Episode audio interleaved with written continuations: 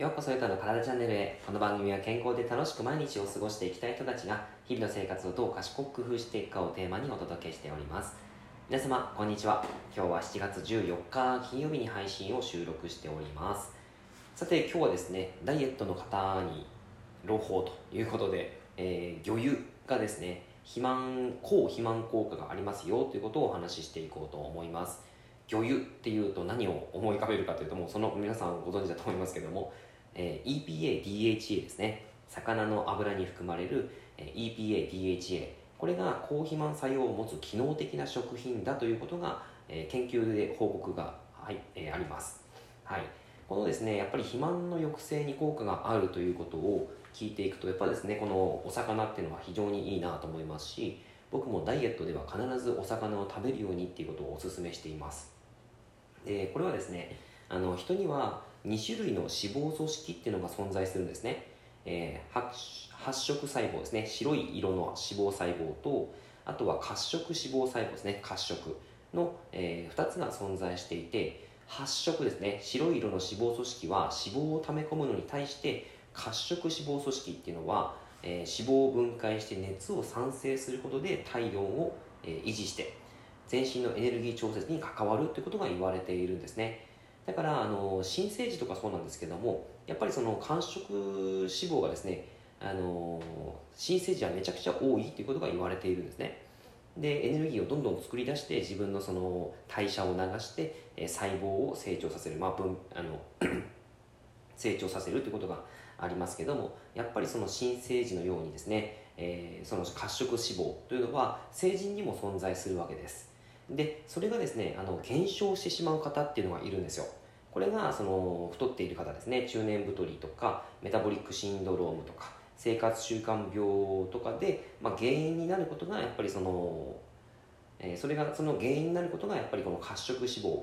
組織が減少していることが言われているんですね、はい、なのでやっぱり肥満というのはですね、まあ、運動不足もそうですし、えーまあ、太りやすくなりますよということになるわけです。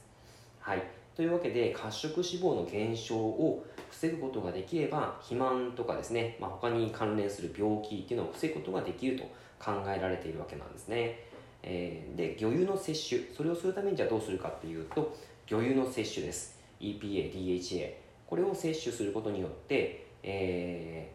ーまあ、脂肪組織細胞の褐色化というのが引き起こされて、えー、褐色脂肪細胞というのが、増加するというふうに言われています。まあ、エネルギーの消費がそれで促進されるわけですね。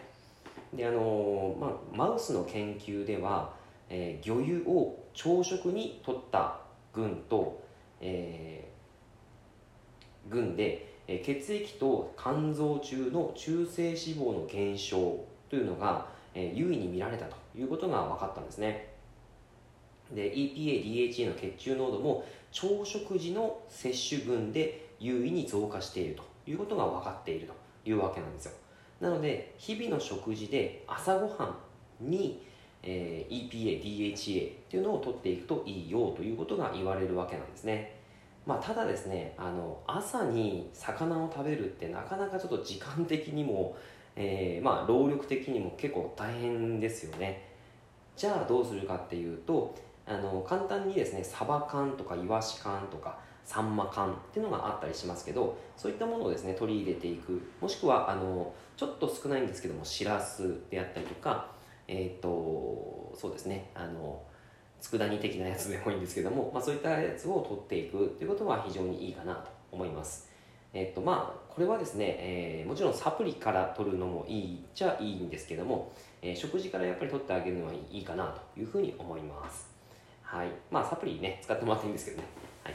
で、えーと、まず気をつけてほしいのがその魚にはですね水銀っていうのが蓄積されています、えーと、やたらめったらですね魚を食べるっていうことは、うん、水銀の蓄積にもつながってしまって代謝を落としてしまうっていうことにもつながっていきますからちょっと気をつけてほしいんですけども例えばですねあの大型魚に多くって、えー、黒マグロとか金目鯛、